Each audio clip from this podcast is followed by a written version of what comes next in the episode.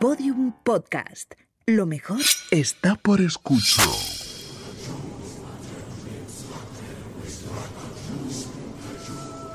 Elena, en el país de los horrores. Con Elena Merino en Podium Podcast.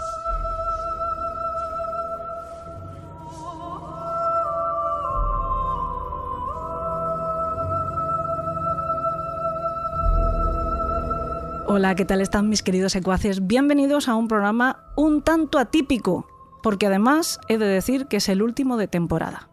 Pero que nadie se asuste, bueno, el último en abierto, el último en todas las plataformas, pero que nadie se asuste porque casi casi que volvemos en una semana, en una semana para despedirnos también de nuestros mecenas y en un par más para empezar otra temporada sin solución de continu- continuidad. Esta vez, este año, en Elena en el País de los Horrores, pues hemos querido hacer un completo.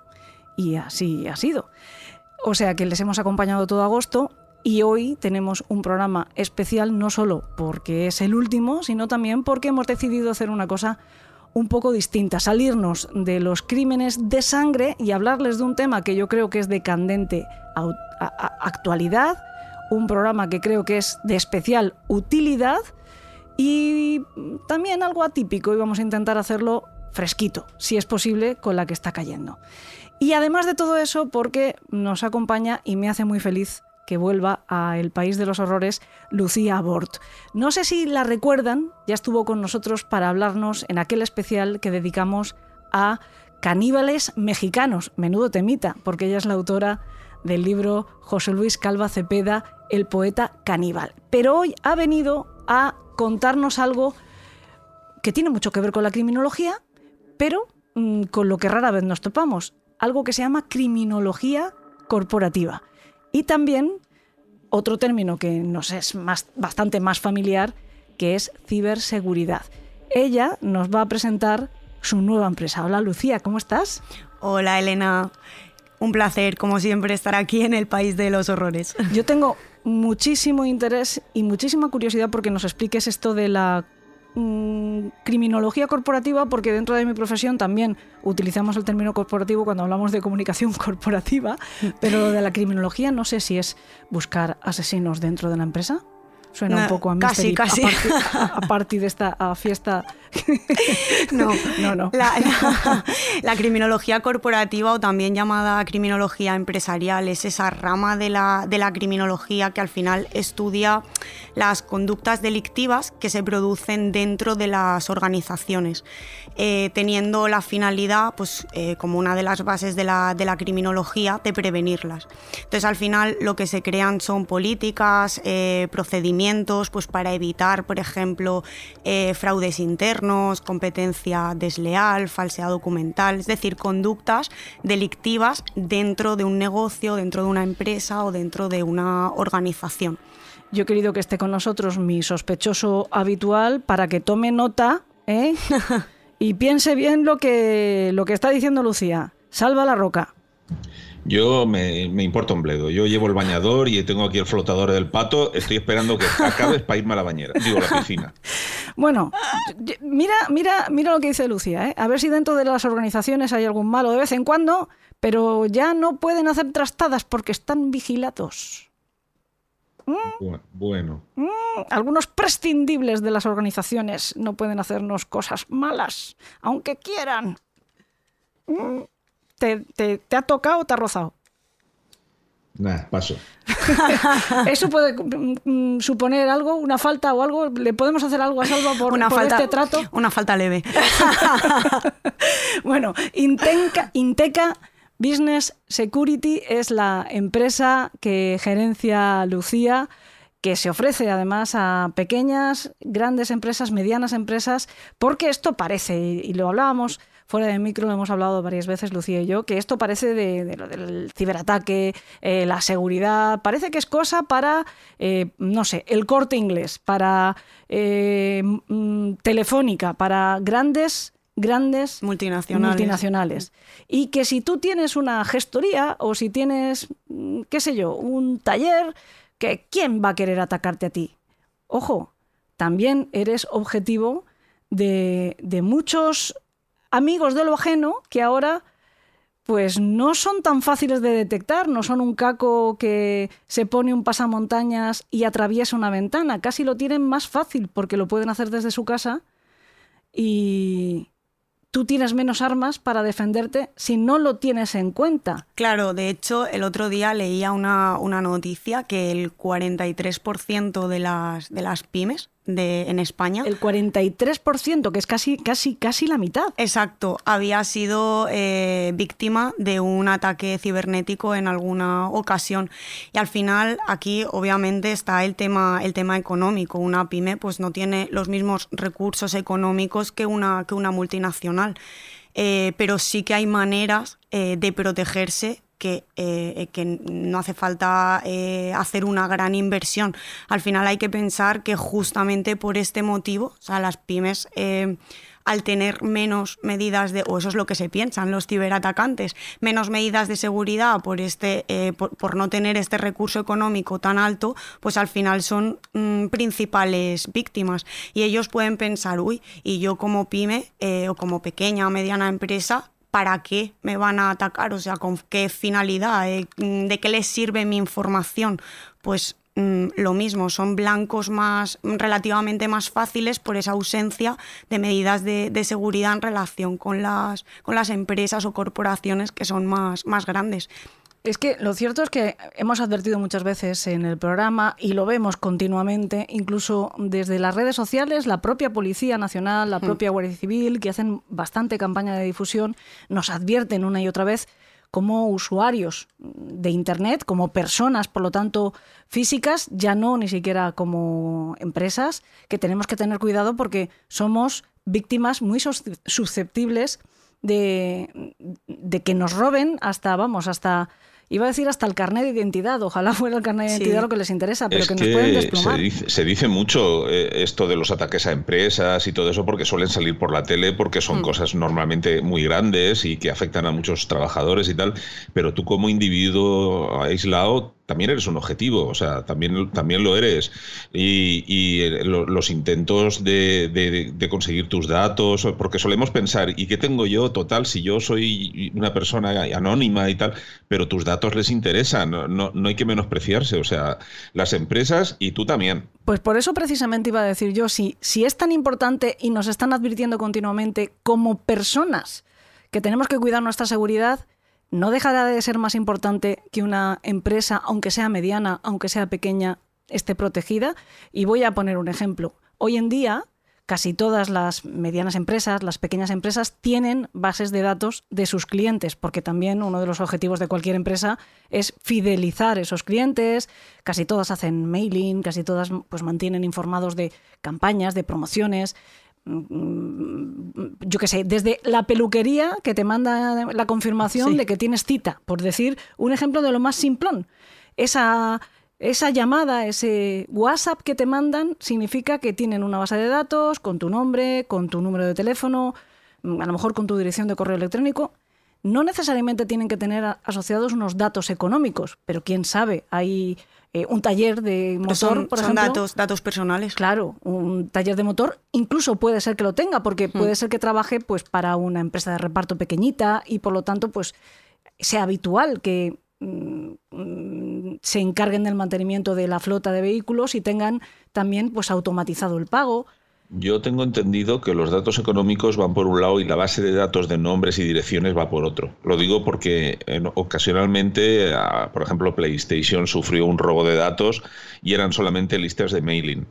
Eh, nombres, edades y tal, pero, pero cuentas bancarias, eh, bueno, lo que pasa es que ellos con tu, con tu email ya intentan sacarte sí, datos la de la cuenta por, pero por su cuenta. Yo me ¿no? refiero, imagínate, pues yo qué sé, la mm, panadería de la esquina o el taller de Pepe, pues a lo mejor lo que tiene es una lista que ha puesto él, mm. ¿sabes? Que no es a lo mejor un programa de gestión como tienen, pues PlayStation tiene, tiene sí. que tener estábamos hablando precisamente ¿no? de las multinacionales Hmm. eh, Sí, que un vemos, RP, un CRM, cualquier eh, Claro. sistema de, sí, de Precisamente Salva luego nos va a contar un ejemplo Sí. de un superataque impresionante a una multinacional gigantesca. O sea, Pero es, es muy interesante lo que estáis diciendo porque al final el factor humano Em, es primordial, tanto eh, como comentaba Salva, en la parte de, eh, de la información que posees como, como mm, persona, porque al final el ciberatacante investiga. Entonces, eh, de hecho, él crea su modus, su modus operandi a raíz, de, a raíz de eso, a raíz de la investigación que realiza de, determinada, de determinadas personas que, llevan eh, o, o, dirigen empresas. Pero también el factor humano muchas veces es el punto de entrada de estos ataques a las empresas.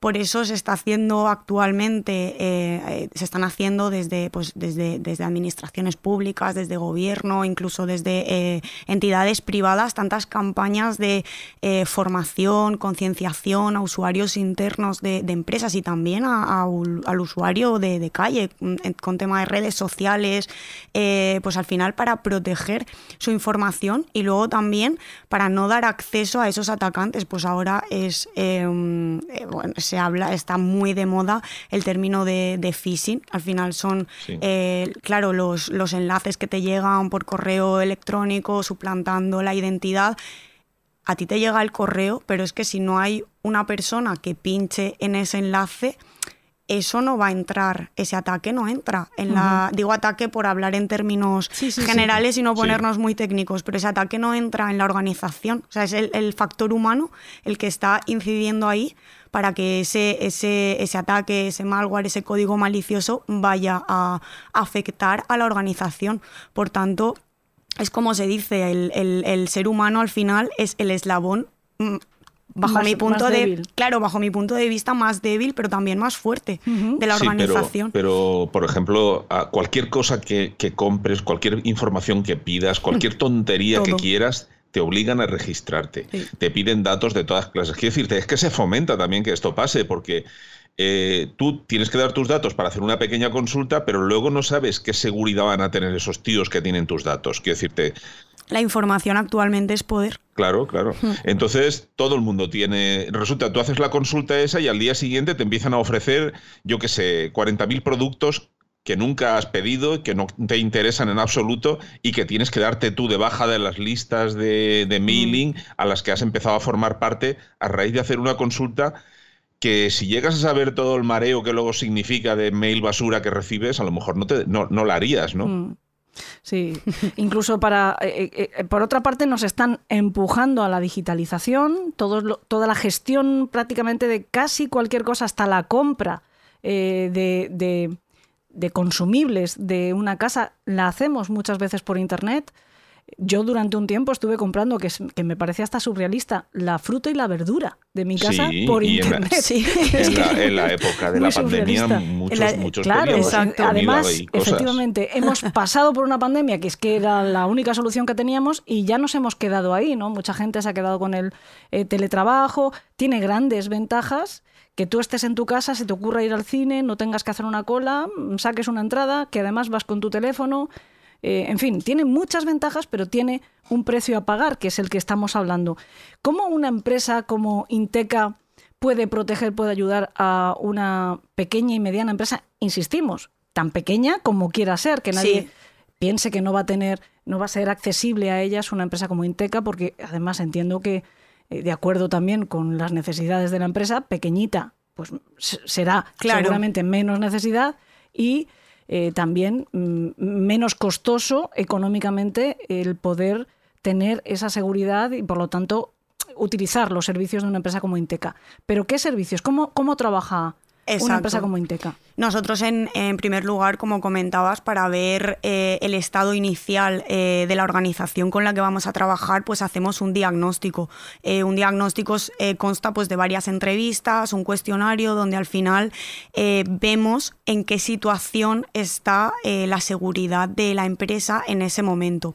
Y a partir de ahí ya lanzamos la propuesta y em, empezamos con el proceso de, de intervención. ¿Cómo puede protegerse em, una empresa? Pues en primer lugar, para mí súper importante lo que hablábamos antes, la formación y concienciación de, sus usuarios internos. Para mí eso es primordial. Hay muchas veces que nos encontramos con que incluso el, director general o el CEO de, la empresa no sabe qué es la, ciberseguridad.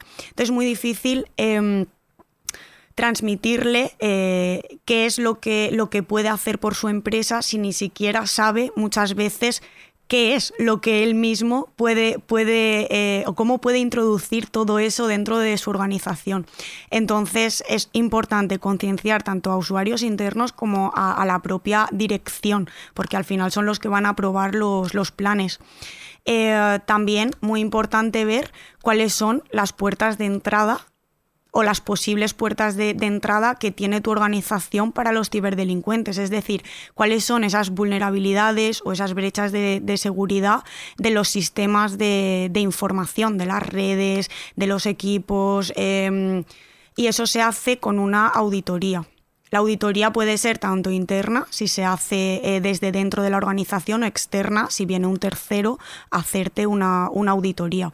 Con eso lo que haces es em, sacar em, determinados eh, posibles problemas que puede haber en la organización y propones soluciones. Esas soluciones son pues, las medidas de seguridad que crees que deben implementar en la organización.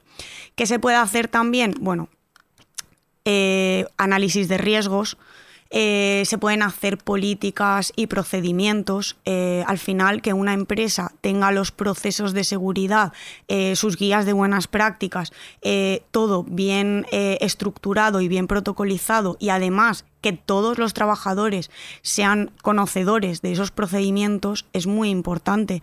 Por ejemplo, eh, un protocolo de gestión de contraseñas, eh, un protocolo de, eh, de, backups, de copias de seguridad, de control de accesos. Por ejemplo, es muy importante que todo esté bien registrado y bien plasmado en entregables que los trabajadores conozcan. Eh, se pueden hacer planes estratégicos. Eh, y además eso es algo que, a mí me, encanta para las organizaciones porque se llama plan director de, seguridad. Y al final lo que haces es crear una estrategia a medio largo plazo eh, para que las empresas puedan ir implementando esas medidas de seguridad, esas recomendaciones, esos controles internos, pero de forma ordenada y eh, en, un, en, un, tiempo establecido de entre normalmente dos a, cinco años. Entonces, al final, eh, todas eh, esos controles o esas medidas de seguridad ya se van a aplicar de forma estructurada y ordenada y habiendo sido revisado por un, por un profesional y obviamente pues se hace la, la, implementación de esas, de esas soluciones. Elena, eh, tú recuerdas lo que nos contaba Chema hace un tiempo. Cuando dices Chema, lo dices como si todo el mundo bueno, comiera sopas con él. Chema Alonso, es, Chema Alonso es amigo y. Es amigo, le tenemos un cariño enorme, pero Chema Alonso hay que quitarse el sombrero para hablar de este hombre. ¿eh? El, sombrero que se pone, pues nosotros no lo quitamos. yo oficialmente le tengo todo el respeto del mundo, pero es mi colega y sí, claro, pues, obviamente. También hablamos de tonterías, ¿sabes? Sí, sí, sí. El, el caso es que él me contaba que cuando él empezó en esto de, la ciberseguridad, él tenía una empresa que se llamaba, no me acuerdo qué, 64, y él decía que se dedicaban, pues a lo mejor, ah, él era un hacker de, sombrero, de sombrero blanco y, buscaba vulnerabilidades en empresas y se lo hacía saber. Entonces, por ejemplo, él le pilló una Apple y Apple la corrigió y bueno, a raíz de estas cosas es como él va creciendo y se acaba haciendo pues eh, su hueco en Telefónica, pero me decía que en las empresas americanas o extranjeras, cuando tú les decías, oye, que tenéis una vulnerabilidad, los tíos te decían dónde y cómo se tapa. En España te denunciaban. por haberles encontrado un agujero, ¿no? Entonces, claro, eh, hay, que, hay que cambiar esa mentalidad que la gente tiene y dice, hostia, este tío nos ha encontrado aquí a saber lo que nos va a quitar. Si te lo está diciendo, precisamente es porque alguien te lo puede quitar, ¿no? Para que lo corrijas, no para que lo denuncies, ¿no? Bueno, tú y yo conocemos también a una persona cuyo nombre no diremos, eh, que se dedicaba a entrar en ordenadores ajenos y dejar, que creo que esto es una costumbre muy de hacker o de cracker, o como le llamen a los que hacen un poco el travieso, dejaba una rosa en el escritorio para que la persona después se diera cuenta que había sido espiado. ¿no? Es que no hacía nada más, pero puñetera la gracia que te tenía que hacer, ¿eh?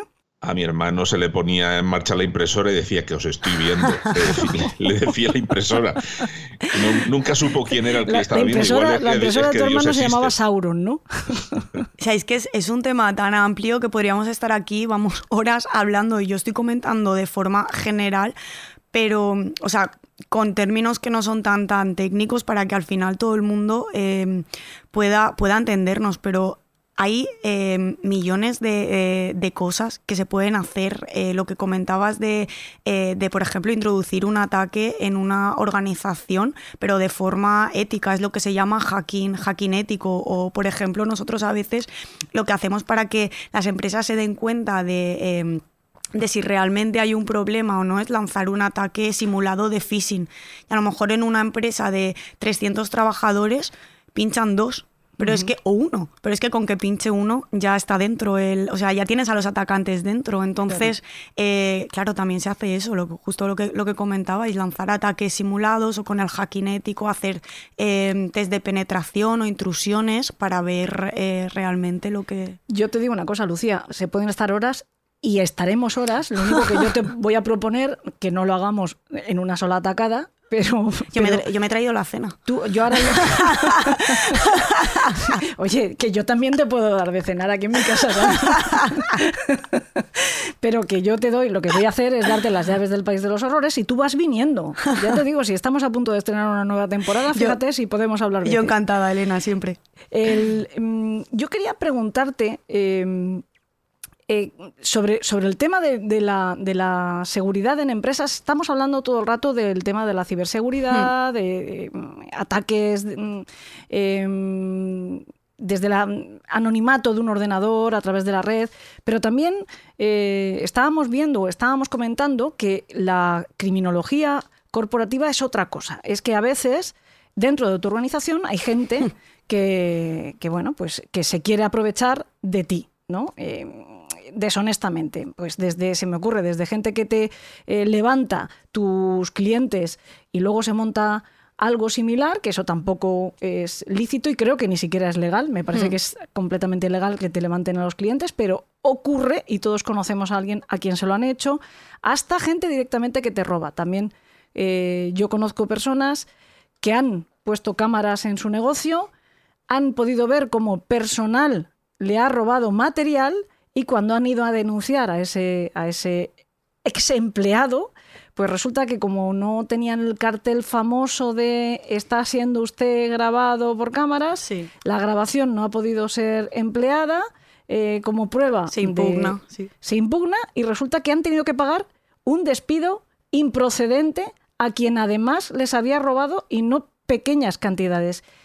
Todo esto también se puede evitar teniendo un plan de seguridad y, pues un estudio de criminología corporativa. Sí, además también esto actúa, eh, ayuda mucho toda la parte de, consultoría eh, empresarial, porque normalmente, bueno, este, estos eh, trabajadores internos que eh, cometen conductas, mm, digámoslo así, delictivas, se llaman insiders. Y normalmente suelen ser trabajadores descontentos. Entonces, claro, influye mucho, o sea, influyen muchos factores, pues el, tema económico, eh, el tema motivacional, el que haya un buen ambiente de trabajo. Entonces, todo esto, eh, al final, unido, eh, es lo que va a prevenir que en tu empresa mm, vayan a ocurrir este tipo de, de cosas. Eso y luego aparte también tener unas buenas eh, medidas de, seguridad, porque es que puede pasar cualquier cosa, hasta una competencia eh, desleal, una baja, por ejemplo, fingida y que, y, que a la, o sea, el trabajador esté de baja y mientras esté trabajando para otra empresa de la competencia.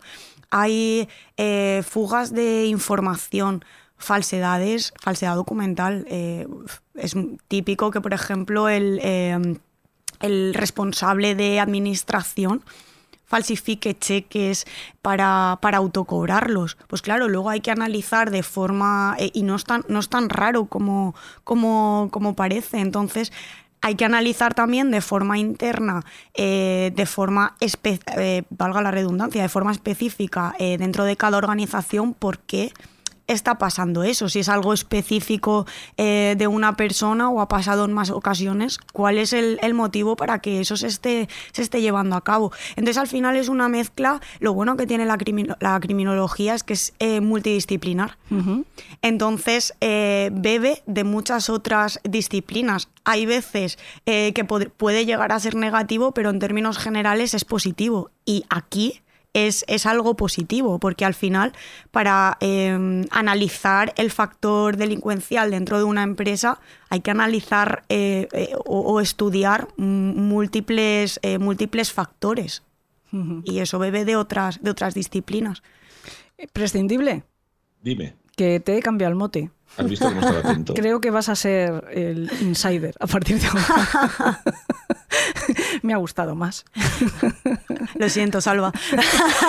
Hay que decir. Pues el insider, si ya me, si me habéis pues menos Salvador, me llama todo el mundo de todas maneras, o sea que pues vale. ¿Ves? Esta actitud, esto es negativo. Esto, El esto es- insider, pues está nada. minando, está no, lo que minando pasa es que país de los cuando me aprendí, cuando me aprendí que era el prescindible, ahora me pones el insider y me voy a liar. Oye, pues escúchame una cosa, tardas mucho en aprender conceptos sencillos, ¿eh? Es que, es que Luego soy no te cuesta- joder, si no, si me lo aprendiera todo enseguida, no Luego- sería el prescindible. Luego cosas como deepfake y más complejas, eh, tardas nada en aprenderlas. Y cosas sencillitas, en fin. que- Soy un eh, hombre. eh, y yo rubia. en fin, que iba a decir que además eh, quiero que los secuaces sepan que Lucía eh, tiene una amplísima experiencia trabajando en un, en un, no sé si podemos llamarlo laboratorio, sí, yo creo que la palabra es laboratorio de criminalística de los más punteros que hay en España. Eh, ahora tiene Inteca y seguro que vas a aportar dentro de Inteca. Por cierto, estoy escuchando otro insider del A País de los. Horrores, que es Calabacita, que nuestros secuaces ya son casi club de fan, porque no hay programa en el que este pequeñajo no tenga que manifestarse. Pero bueno, yo decía que toda esa experiencia la has traído contigo a Inteca. Eh, supongo que además coordinando equipos, porque eh, tú decías, es multidisciplinar. Desde Inteca vosotros buscáis a los profesionales para cada uno de los aspectos que tienen que desarrollarse en ese plan maestro, en ese plan director que vais a proponerle a vuestros clientes, ¿no? Claro, sí, el, el objeto es totalmente, totalmente diferente. Eh, además, yo recomiendo el, eh, el laboratorio, sobre todo para la parte de, de informática forense, es, eh, se llama Laboratorio Pericial Forense y son excelentes profesionales en ese, en ese área. Eh, pero Inteca se, se- se es- se especializa en la parte de la prevención. Eh, no sería el, el post-incidente, digámoslo así, sino que es Sí, claro, eh, la supuesto. parte, claro, la parte preventiva. Y, y el público objetivo es eh, eh, son las pymes eh, y, y- y empresas que quieran protegerse. Pero yo creo los- que mm, si algo hemos aprendido a lo largo de todo este tiempo en el NLP de los horrores es que precisamente conocer en profundidad el, pues no sé, cualquier aspecto de- del crimen o Sí. del delito es lo que te facilita el poderlo prevenir, porque si te pilla de nuevas, entonces sí que es muy difícil eh, vértelas venir, pero si tú tienes esa experiencia de saber cómo funcionan todos estos, eh, además, todos estos rápidos e inventores e innovadores que son justo los delincuentes que atacan a las corporaciones, ¿no? Yo creo que son los más rápidos y los más innovadores de a este lado del río Pecos, ¿no? Además, ahora hay una. Sí, y además es muy interesante lo que estás diciendo, porque justo ahora hay una. Bueno, ahora, eh, que ya lleva unos años, pero eh, hay una, una parte de la ciberseguridad que se llama eh, inteligencia de amenazas, y justo lo que hace es estudiar eso, el modelado, las amenazas, es decir, cómo los delincuentes actúan, cómo son esas amenazas, eh, cómo las han creado para intentar luchar contra, contra ellas.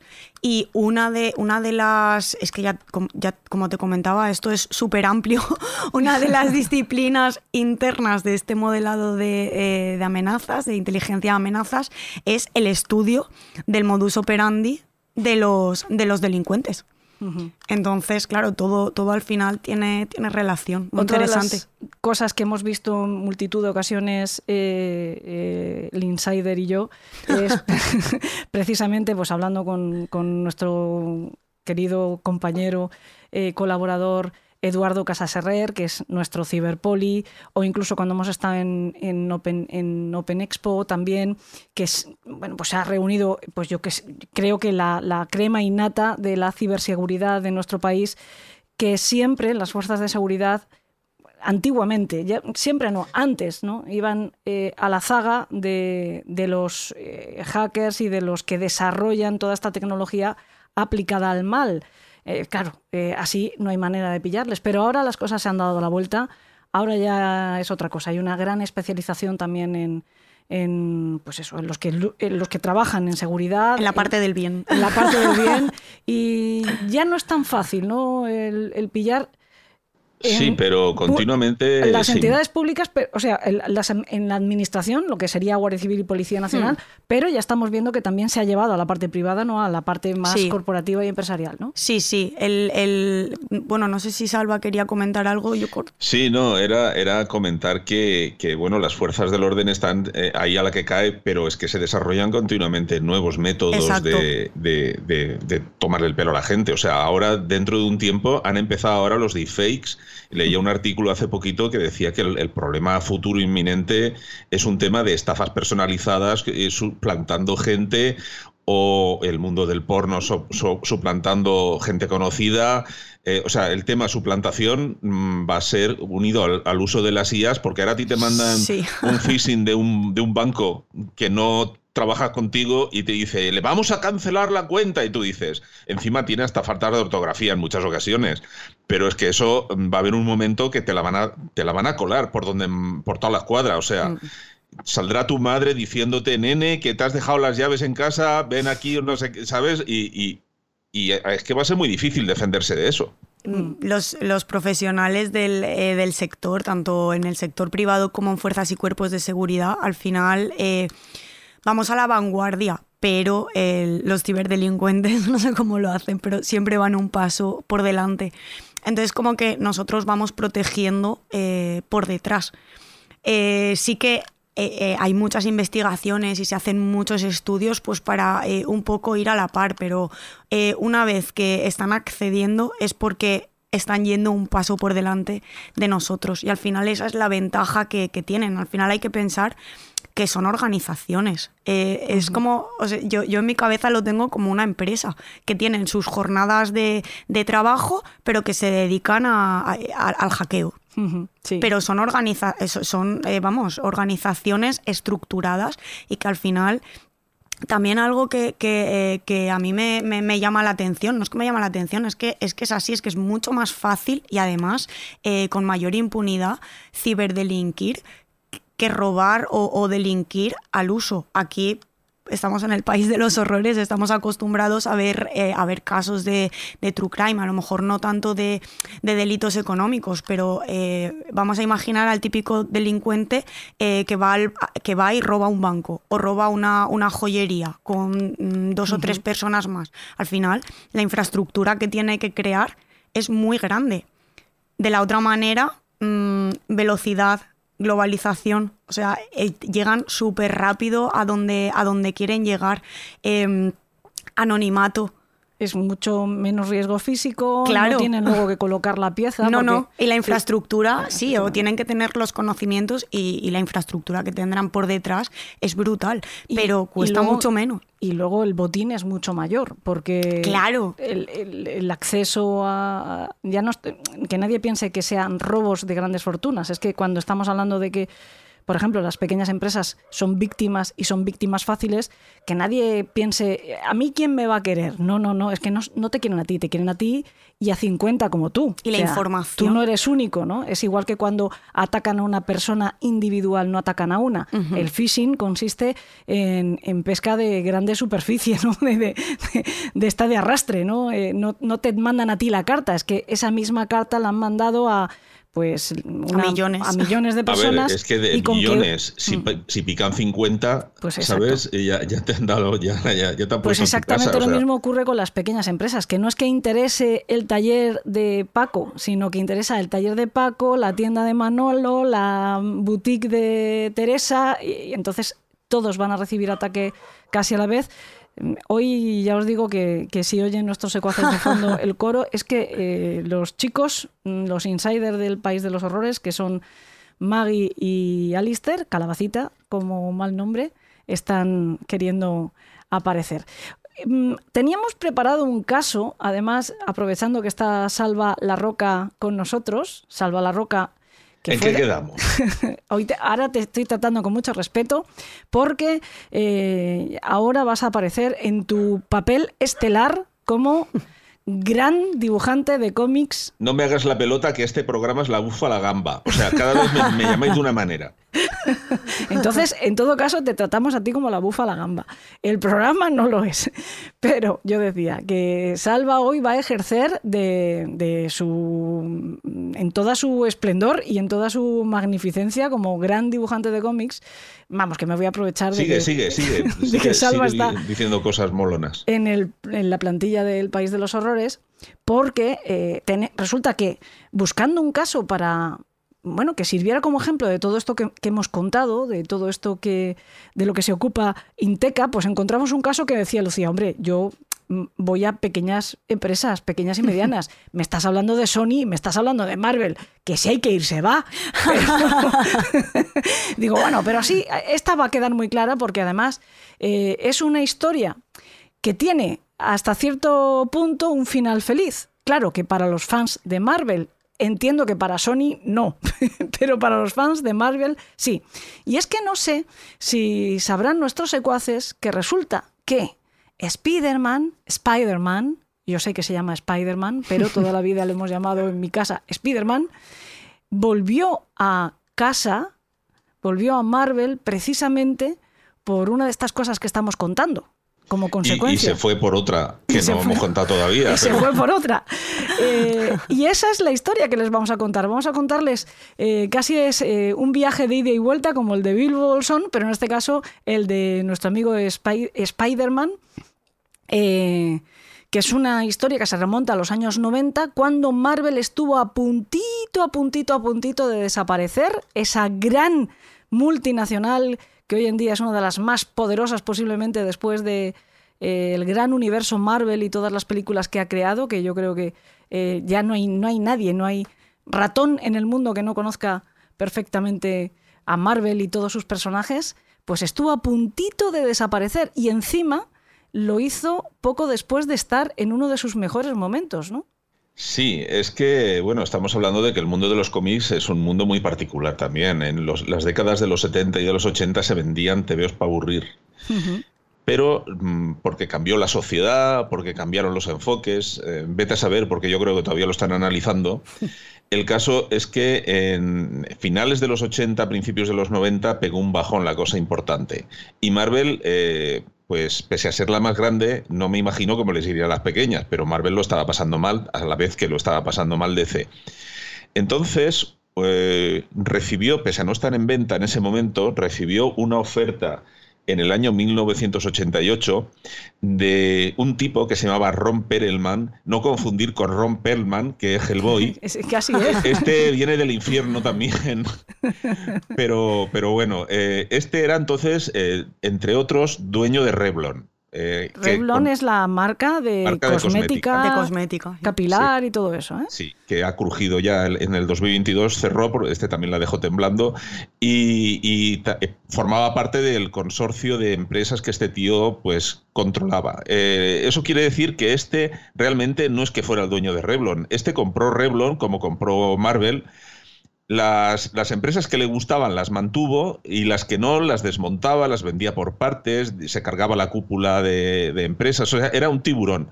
Más que un tiburón, un megalodón. De hecho, este te- hacía prácticas, Lucía, puede ser que fueran, no sé si serían ilegales, pero bueno, rozaban un poquito, no sé. Sí, yo por lo que, por lo bueno, he estado así eh, leyendo el caso y he visto un término que es interesante que se llama green mail, que eh, no es mm, no es eh, un- una conducta eh, ilegal, pero sí que dentro de los inversores pues está, viendo, está visto como algo no ético, ¿no? como algo eh, oportunista, porque al final él lo que hacía era comprar acciones para hacer que, mm, que luego las empresas, o sea, para comprar esas acciones para hacer como si las vendía después, digámoslo así, entonces la compañía se ponía en riesgo y era la otros miembros de la propia compañía los que les- le compraban esas acciones a un precio eh, mayor. Así Pues una explicado especie de chantaje, ¿no? Una Sí. especie de chantaje de pressing para... Claro, no es ilegal, pero Forrarse, dentro de claro, dentro de los de los inversores es- está mal visto, pero tampoco es O sea, que como este lo preves. iba, mm, campando a sus anchas como le daba la gana. Sí, de vez en cuando se pilló los dedos en alguna ocasión, pero, pero por ejemplo, Marvel la compró por 82,5 millones. Sí.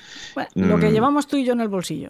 Sí, bueno, pero esto, esto para ti, para mí es inalcanzable, pero en el mundo de las finanzas, pues no, no, sí, tampoco... sí, lo he dicho, lo he dicho un Ah. poco en tono irónico, pero que es verdad que es una A ver. cantidad, bueno, relativamente pequeña para ser. pues, Sí. Estamos hablando de Marvel, claro, no es el Marvel de pasa- ahora, pero. Lo que pasa que el plan con Marvel, eh, más que desmontarla, eh, tuvo otro plan. Pretendió hacerla eh, un holding que ocupase diferentes aspectos. Por ejemplo, compró la empresa de cómics Panini. Mm, por- digo de cómics, de cromos, Panini.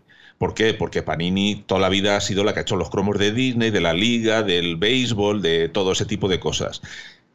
Compró también Frel, Flair, que también vendía cromos de béisbol. Compró Malibu Comics, que era otra editorial que era competencia de Marvel en ese momento. Este la compró. Y luego también eh, creó una distribuidora que pretendía vender TVOs de Marvel en todo el mundo, que se llamaba, se llamaba Heroes World, pero resultó que todo esto que él pretendía crear como un holding del entretenimiento, en el año 94 se suspendió la liga por una huelga, la liga del, del béisbol. ¿De béisbol? No hubo cromos, no hubo cromos. Resultó que la, la Heroes World esta no funcionaba porque había dos distribuidoras. De hecho, desde España se pedían los TVOs por una empresa que se llamaba ay, el Previews. El Previews. Tú pedías, era una revista, tú marcabas lo que querías, las tiendas lo pedían y pasaban de la Heroes World esta. Luego resultó que también tenían una empresa de, de muñecos. O sea, ese año eh, eh, todo fue mal. Resultó también que en el 94 mm, las principales estrellas de los dibujantes que había en Marvel se fueron, se fueron todos y crearon otra empresa que se llamaba Image, que fue competencia también directa, y uno que fue editor en jefe de Marvel creó otra empresa que se llamaba Valiant. En un añito les crecieron todos los enanos que les podían crecer. Entonces este se dedicó a hacer bonos basura y, y- y basuras similares, ¿no? Entonces al final resultó que Marvel, después de muchos litigios, consiguió quitarse de encima a este tío, que hay quien lo considera un salvador, pero yo no sé muy bien si este también era prescindible, la verdad. igual, igual es eh, sinónimo de insider. Sí, sí, no, no. el- el- el- pe- pese a todo, el tío ganó 282 millones con el- la jugada, ¿eh? No, O sí, sea, sí, siempre. El, el único que no pierde aquí siempre es el que deja a los otros temblando, porque además creo que Marvel se tuvo que declarar en bancarrota. Sí. Sí, así fue. Marvel se tuvo que de- declarar en bancarrota, eh, reestructurar completamente. Por cierto, ¿qué año es eh, ese? ¿Qué año es? Más o menos. En, en alrededor del 94, 98, en, esa- en esas épocas, porque lo sé porque fue los años en que entré yo. Eso te iba a preguntar. Yo ¡Qué entré, casualidad! yo entré hombre! porque los, los eh, en su afán por expandirse, en los años de romper el man, eh, pretendieron hacer una Marvel Europa con base en, en Inglaterra. Y cuando buscaron artistas, yo entré. Yo Sal- entré por salvar. esa, por esa puerta. Oye, a ver si vas a tener algo que ver. eh, es que tengo que ver. Yo recibía cartas del estudio, del despacho de Perelman. ¿eh? El, el tema era Y tú que, le decías, compra, vende, vende, compra. que ya estando yo en Marvel UK, se, se van, bueno, eh, ya se habían ido todos estos autores a crear la, la nueva editorial. Eh, entonces, eh, Marvel pues buscó talentos donde los encontró. En mi caso, pues yo fui uno de ellos. Carlos Pacheco, que recientemente desapareció, fue otro de los que fuimos. Y bueno, en ese tiempo eh, Marvel ya estaba eh, de litigios con el Romperman este. Y, y yo recibía cartas de los despachos de abogados de Marvel y de Perelman para ir a declarar. Y Marvel me decía, olvídate, como si no lo hubiera recibido. Y yo me hacía el loco, pero vamos a ver, yo tenía cartas para presentarme a declarar en temas de estos, ¿no? El caso es que, eh, bueno, ya, mm, ya una vez separados, como tú mencionabas, Marvel se declara en bancarrota porque es incapaz de hacer frente a todos los gastos que tiene, porque aún tiene que deshacerse de un montón de, de compañías mierder que, que el Esto tipo es un compró. término, es un término también Es- de es- sí, sí, criminología es un- que es- se- ese, ese que término me encanta. en la Empresas en la mierder es un, criminología- es un término de, de empresarial que todo el mundo conoce. En la, en la criminología corporativa también lo, lo- Sí. lo Los, que de verdad sabemos de esto lo, lo llamamos así, o sea, empresas mierder. Vale, vale. Entonces las, la- se, se quitó de encima unas cuantas, pero eh, pues eso, les revendió Panini a Panini, que la- se la vendió más barata, negocio, negocio de los que hago yo. Eh, así todo. Entonces, eh, de todas maneras, llegó al poder el que luego fue mi jefe y amigo, Joe Quesada, y se les ocurrió un plan. Dijeron, vamos a por todo. Eh, ahora los efectos especiales ya molan, ¿por qué no hacemos un gran plan a 10 años vista? El gran plan a 10 años vista fue que tuvieron que hipotecar, aparte de estar en bancarrota, tuvieron que hipotecar los bienes de Marvel para conseguir un préstamo de 580 millones para tener un, plan de desarrollo de 10 películas en 10 años, perdón, de 8 películas en 10 años. Esto, eh, esto, claro, alguien tiene que pagarlo y se pagó con licencias, con sus joyas de la corona. En este caso, Sony compró los derechos de Spider-Man o Spider-Man, Spider-Man. eh, Spider-Man, eh, luego también Universal los de Hulk, Fox, ¿no? También, Fox también compró. Fox, Fox creo que compró X-Men, ¿no? compró los mutantes, los Cuatro Motorista. Fantasma, Fantasmas. Fantastic Four, Mm. o sea, 10 de sus joyas de la corona. Mm. La, la corona de la reina de Inglaterra ya se estaba quedando en, en- en el ¿Y el qué les quedó a ellos? Pues lo que entonces era poca cosa. Pues resulta, bueno, Capitán América sí, Capitán Sí. América era también una de las joyas. Los ¿no? Vengadores los hicieron Pero bien los una cosa, y es que de los, de los ¿no? Vengadores se la guardaron entera. Eh, de los Vengadores no vendieron nada. Es lo único que se quedaron así que era. Sí, Pero aún plan- así, dentro de Vengadores, no todos los personajes de Vengadores. Alguna vez tú me has contado que cuando a ti te tocó eh, dibujar Iron Man, Iron Man. que he de decir, eh, lo digo yo para que no tenga que decirlo Salva, que, que luego le da vergüencita. Pero cuando a él le tocó Iron Man, Iron Man lo consideraban un. Un personaje ya un poco tr- trasnochado, porque Man- tenía un Iron tufillo Man- ya. Y sin embargo, lo reflotaron eh, precisamente eh, Salva la Roca y Mark Fraction, ¿no? Y ganamos un Eisner De hecho, le dieron un Eisner y lo convirtieron en el personaje que todos adoramos actualmente. O sea, Sí, que- el, el tema, el tema era que lo que se pretendía era hacer un, un- darle un lavado de cara a todo. Eh, estábamos ya en los 90, eh, bueno, de hecho la película es desde 2008, la de Iron Man, porque de- desde los noventa y tantos hasta que se pone en marcha, porque bueno, cuando te quitas de encima a Perelman, eh, toma las riendas un tal Avi Arad, y Avi Arad lo que estuvo haciendo durante algún, durante algún tiempo para meter cabeza en el mundo del cine era ceder las licencias. Las, las cedían. Por ejemplo, os dejo que hagáis una película de El motorista fantasma si me pagáis un dinero a mí.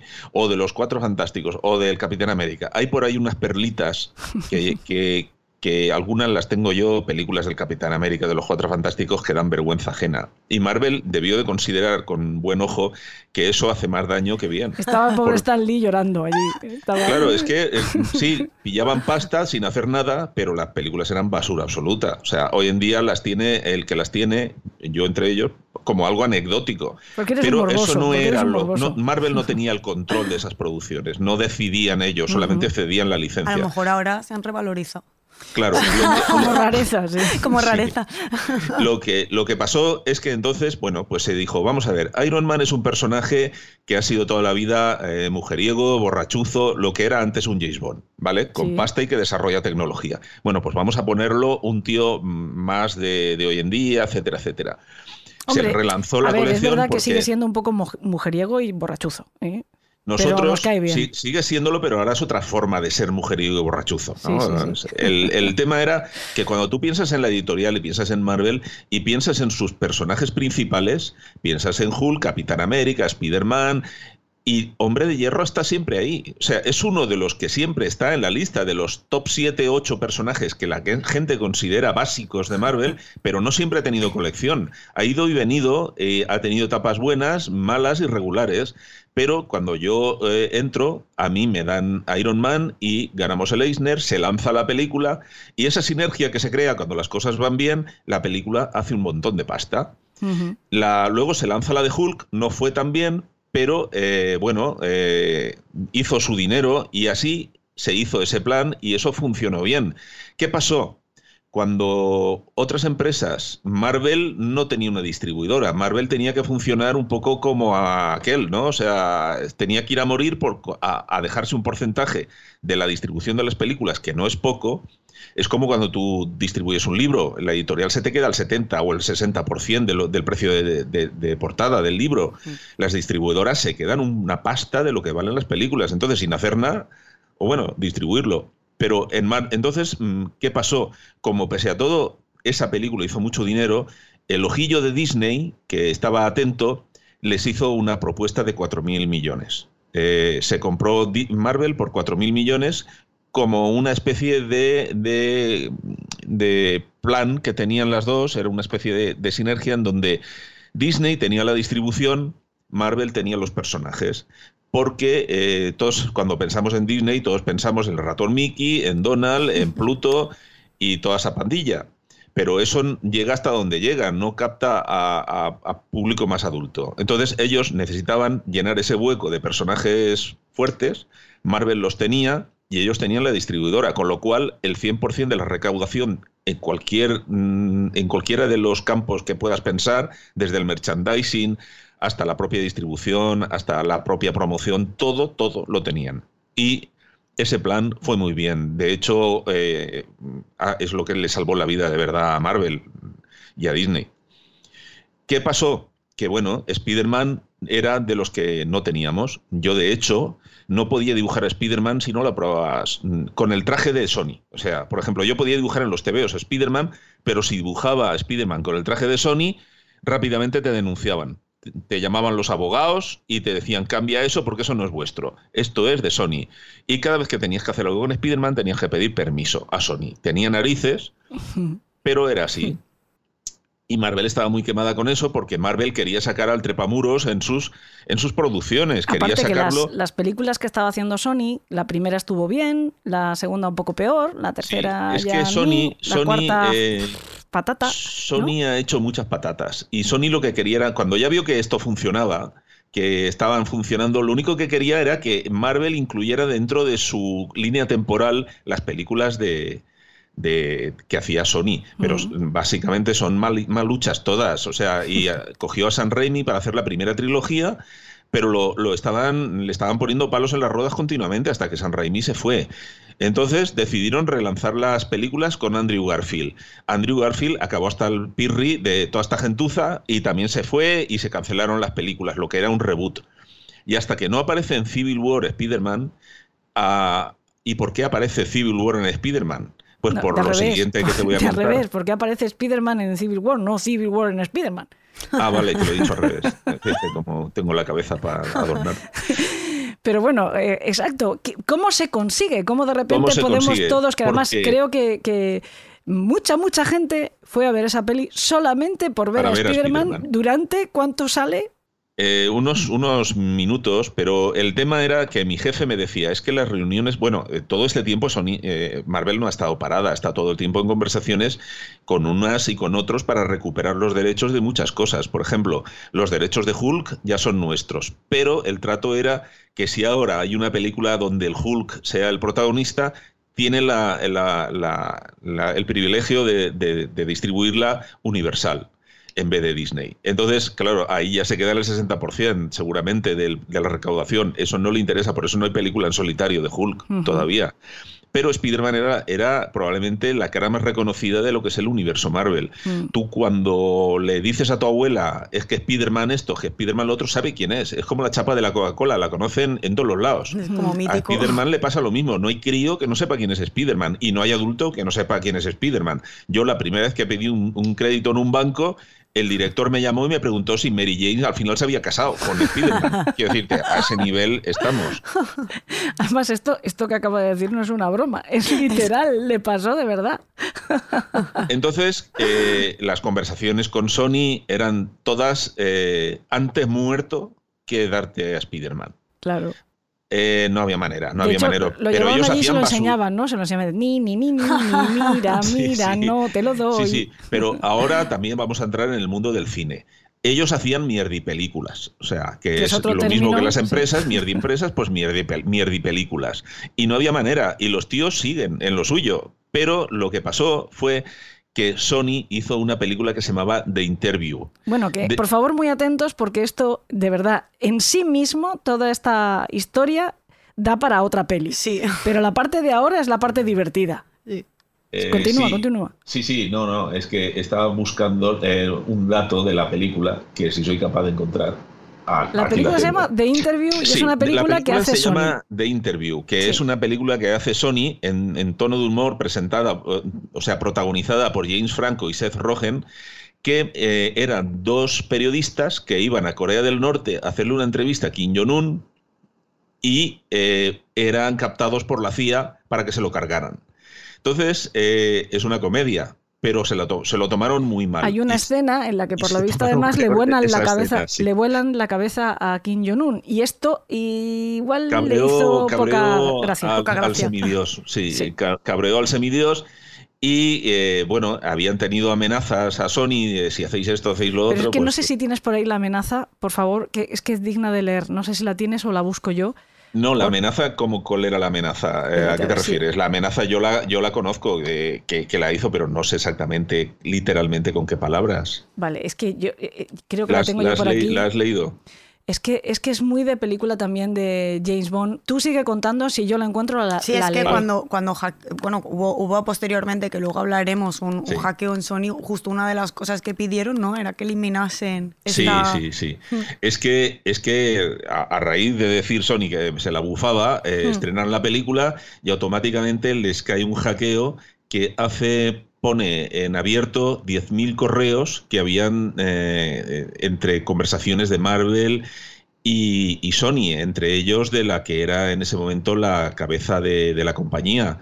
Y esos 10.000 correos dejan muy mal a Sony, porque son niñatos, o sea, están actuando como niñatos contra las propiedades de Marvel y causó una muy mala impresión en todo lo que es el fandom y el mundo de, de los negocios de, tal, de tal manera que a Sony le tocó abrir un poco la mano y Marvel fue a pescar ahí y pilló de vuelta los derechos compartidos de las pelis de Spider-Man.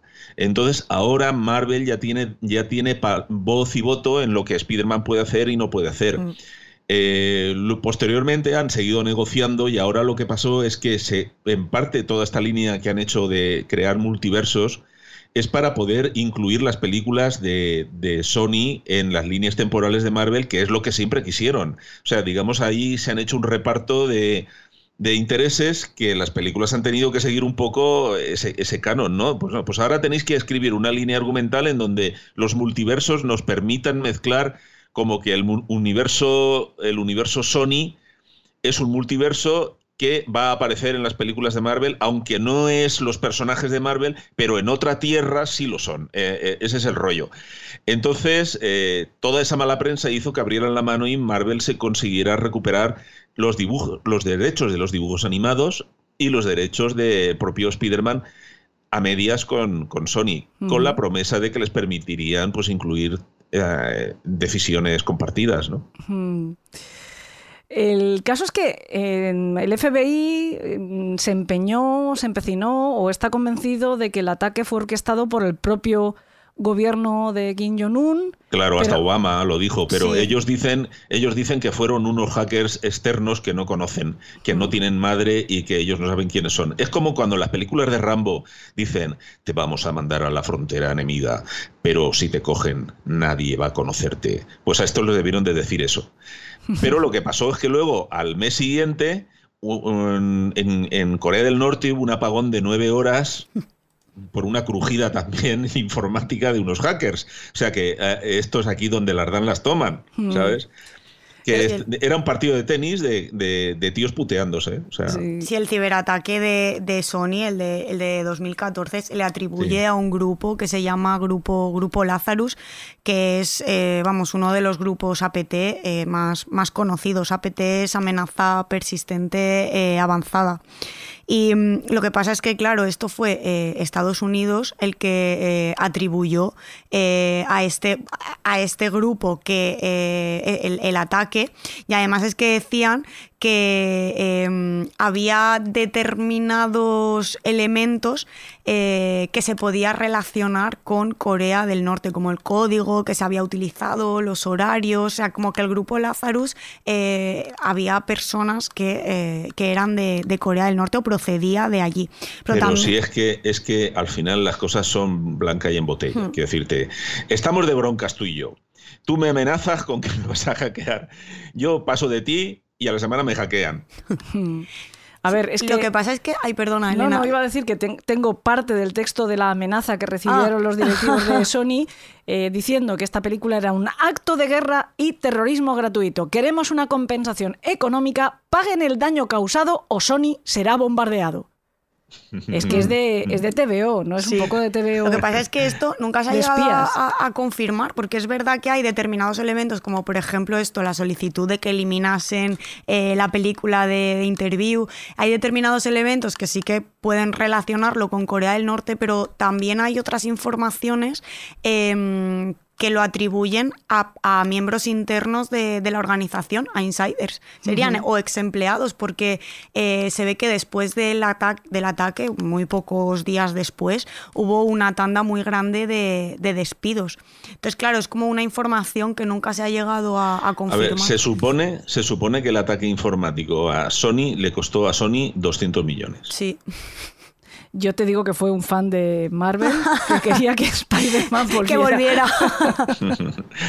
no, pero es que, es que, bueno, con Lobezno pasó también un poco lo mismo y esta era de Fox. Lo que pasa es que este- en este caso Marvel, en vez de comprarla de vuelta la franquicia de Lobezno, de los X-Men, lo que hizo fue comprar a la Fox.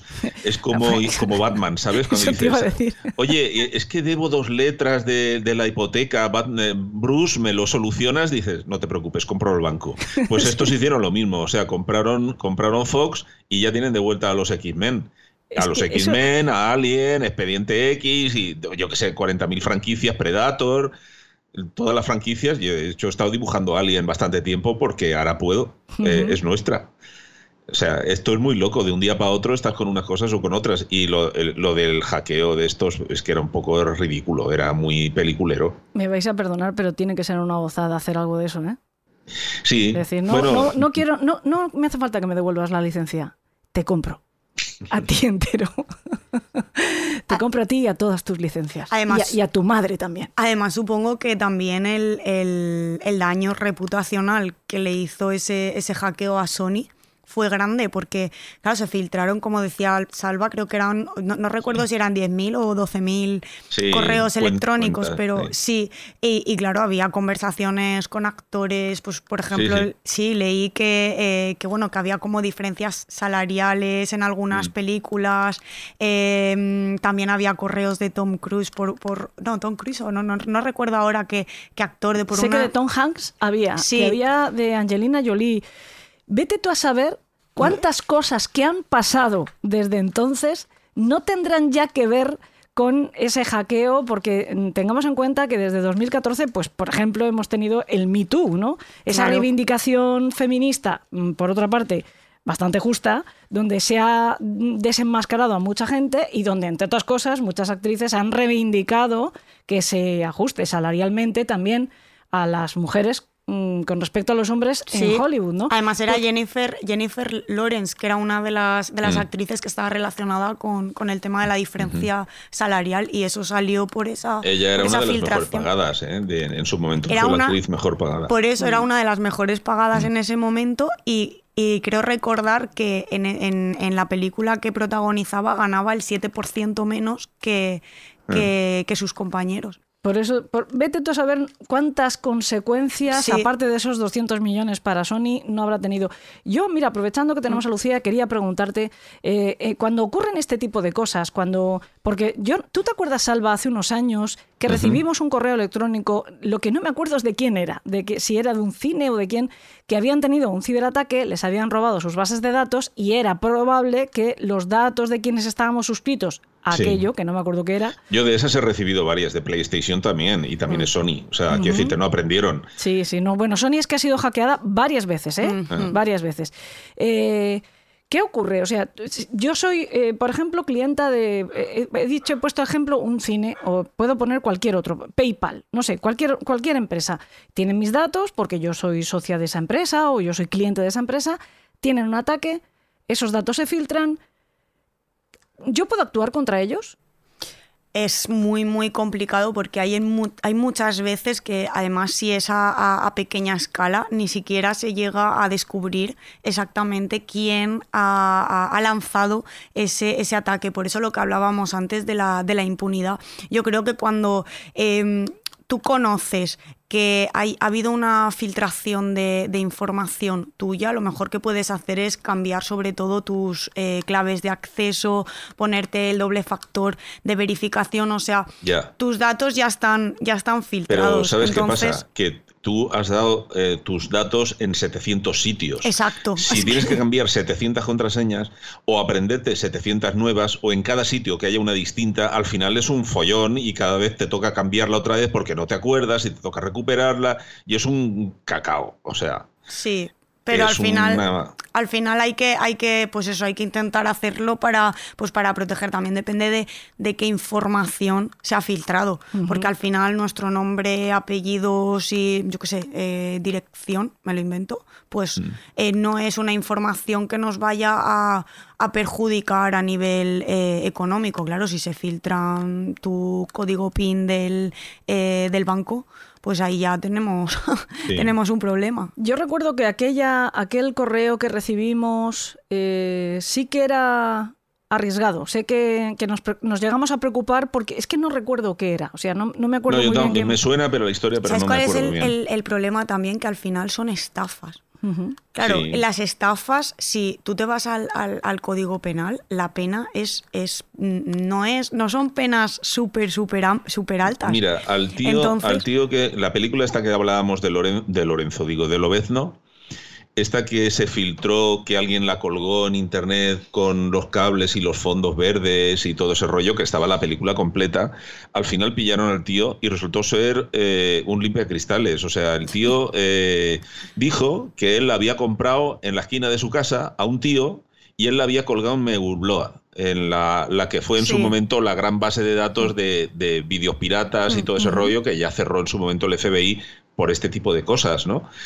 Que, que yo qué sé, no sé hasta qué punto es defendible decir, vamos a ver, yo permito en mi web alojar enlaces de cosas que yo no sé lo que son, como si al, que te alquila un trastero para que guardes tus trastos de la casa que no puedes tener.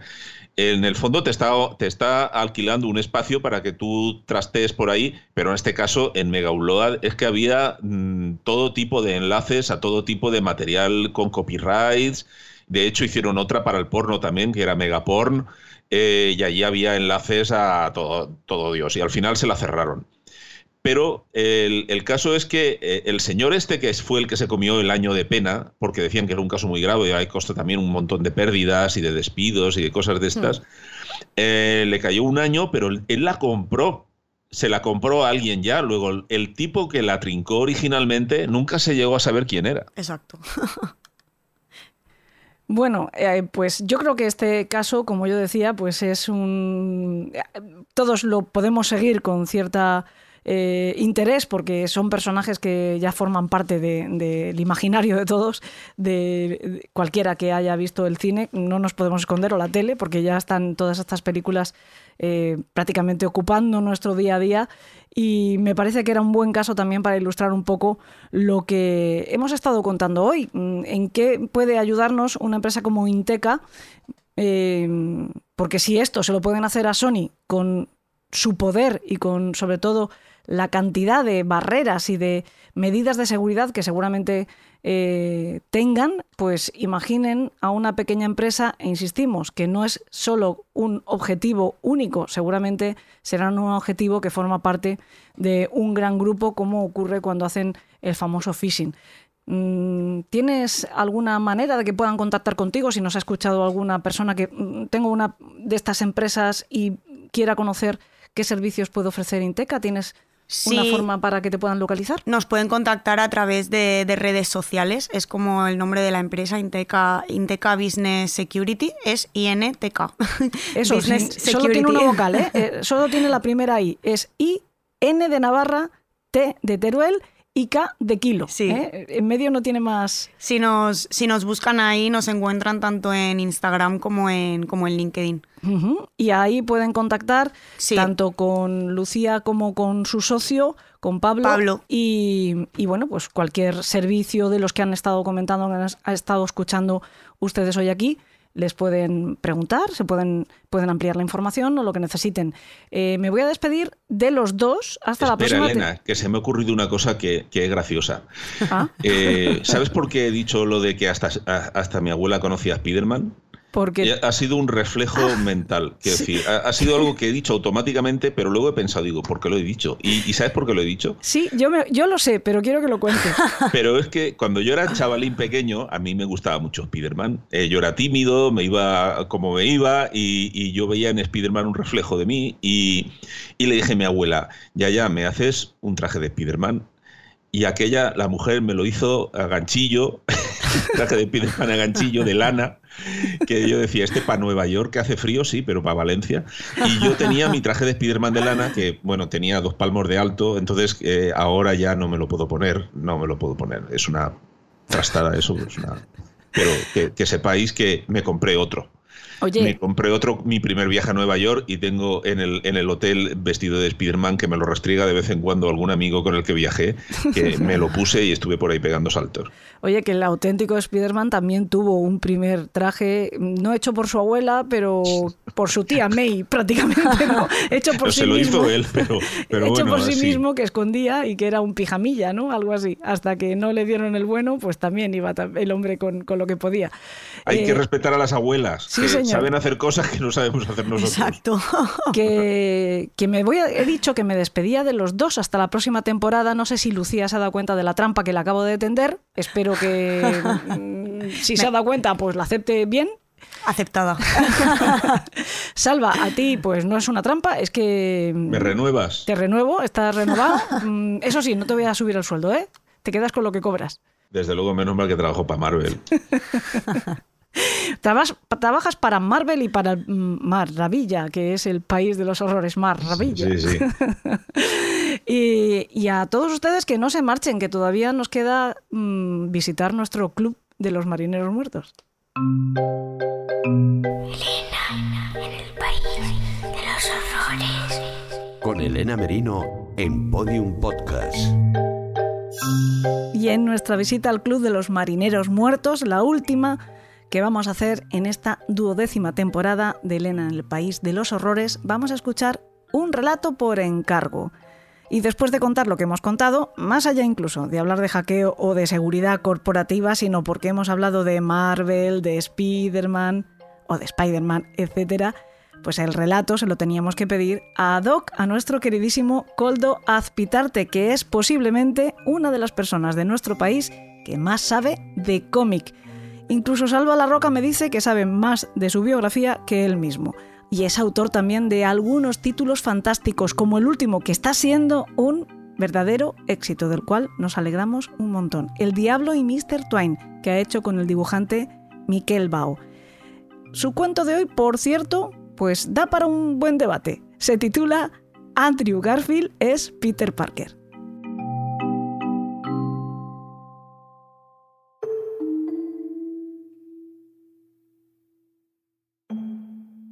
¿Quién es el mejor Peter Parker? Preguntaba Ben Reilly en el grupo privado de Facebook Spider Lovers.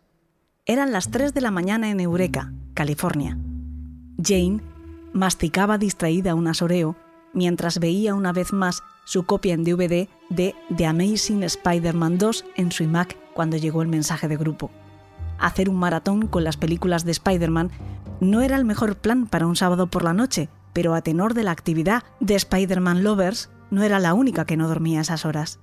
Jane nunca fue la chica más popular de su clase. De hecho, nunca fue popular ni dentro ni fuera de su clase. No es que fuera fea, pero estaba claro que le sobraban unos cuantos kilos, y a sus 30 años vestía con ropa holgada comprada en el Walmart de turno y unas gafas de pasta que nunca fueron a la moda en ninguna época o país. Hay gente atractiva, gente repulsiva, y luego hay una tercera categoría, que es la gente anodina, esa cuyo rostro nunca llegas a memorizar porque nada te induce a fijarte en ella durante el tiempo suficiente. Jane era una de ellas y empezaba a ser dolorosamente consciente de ello. Jane había terminado secundaria en su localidad natal, Eugene, en Oregón, y aunque le hubiera gustado estudiar en UCLA, cerca de sus amadas estrellas del celuloide, acabó recalando en la Universidad Estatal de Oregón, Portland, donde se graduó cum laude en análisis de mercados. Que finalmente acabara trabajando para Sony Pictures fue probablemente el mayor golpe de suerte de toda su vida y el principio del fin, ya que para aceptar la beca tuvo que rechazar propuestas mucho más lucrativas como la de Intel, que le hubiera permitido cancelar su crédito universitario en un año. Comenzó a trabajar en Sony en 2005.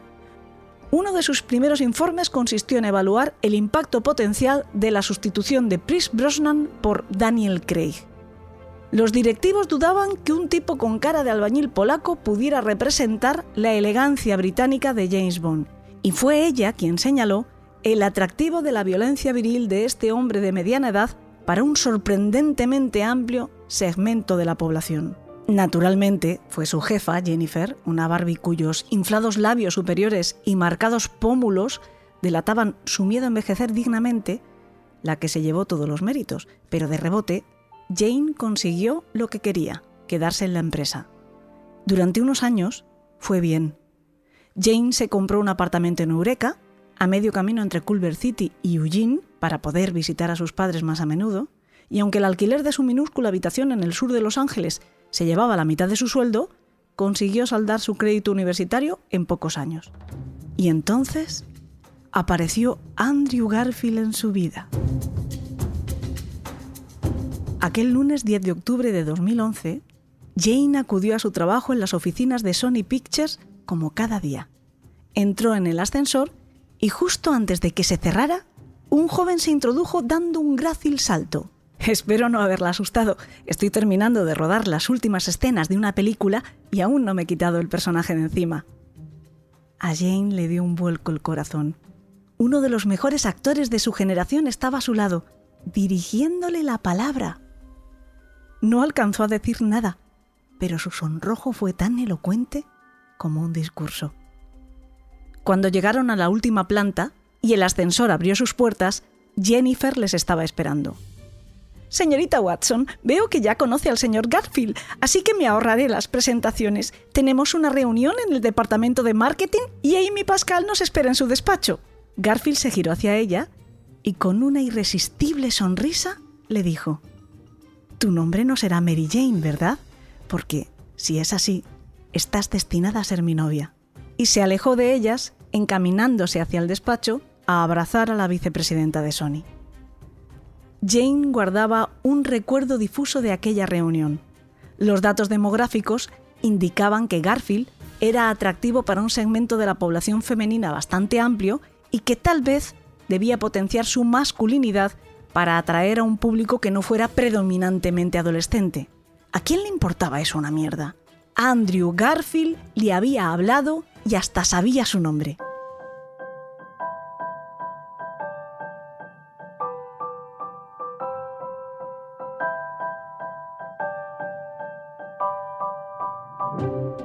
La película fue un notable éxito y pronto se empezaron a hacer planes para la secuela. Jane se las arregló para estar en el equipo de análisis de mercado de la película y sin que nadie se lo pidiera, se transformó en la más apasionada defensora de Garfield, no dudando en maquillar cualquier información que sugiriera que el actor carecía del favor del público. Sin embargo, nunca volvió a coincidir con él. Todas aquellas fantasías alrededor del encuentro casual en el ascensor eran un globo destinado a reventar.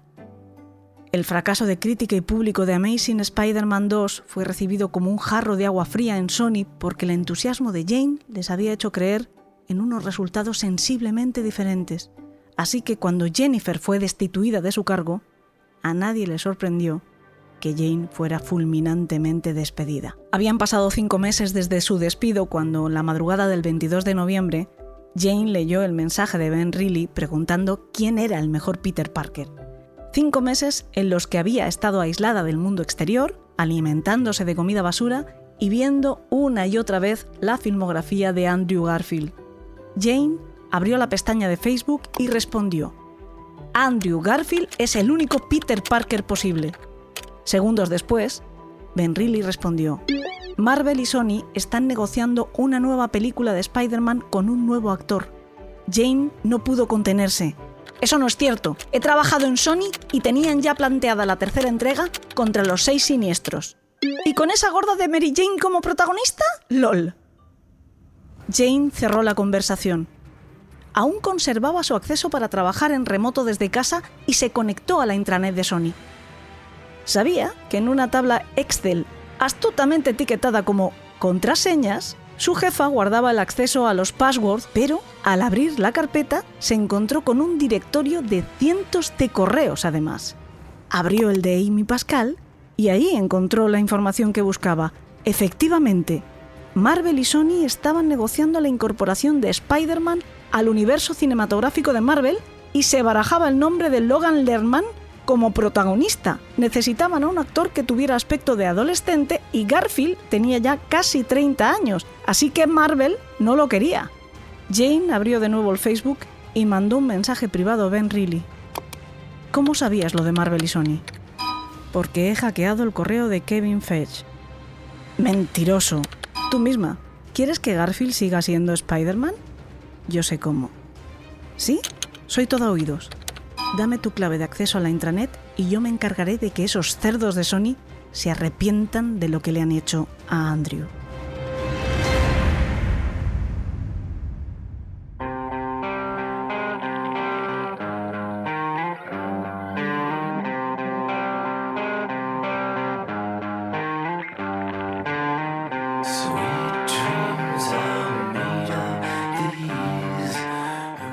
¿Y ustedes qué? ¿Son de Garfield, de Maguire o de Tom Holland? ¿O de el metaverso y de todos juntos en él? Por cierto, que de eso vamos a hablar la semana que viene, en el que sí será nuestro programa de despedida de la temporada. No de Spider-Man otra vez, sino del metaverso. De crímenes y delincuencia en el metaverso. Por si la cosa no era suficientemente complicada en esta realidad tangible del aquí y ahora, pues le vamos a añadir dimensiones al mal. Creo que va a ser un programa muy interesante que nos va a dar una nueva perspectiva imprescindible para conocer el mundo en el que también vivimos, nos guste o no, que es el virtual, y sus amenazas. Ya saben que será el programa exclusivo para mecenas, por lo tanto disponible solo en las plataformas de Evox y de Apple Podcast por suscripción. Una suscripción que solo cuesta un euro y medio y que no solo les da acceso a ese programa, sino a toda la fonoteca de Elena en el País de los Horrores, que son ya más de 500 programas, y por un mes completo. Quiero darles las gracias de nuevo a Lucía Bort, a Salva La Roca, a Coldo Azpitarte y por supuesto a los chicos de Yes We Cast, a Fran Izuzquiza y a Alberto Espinosa por ponernos guapos, por ponernos este sonido tan bonito. Y a ustedes en este universo y en todos los que mi yo presente no les conoce todavía. Les espero la semana que viene. Que tengan dulces sueños.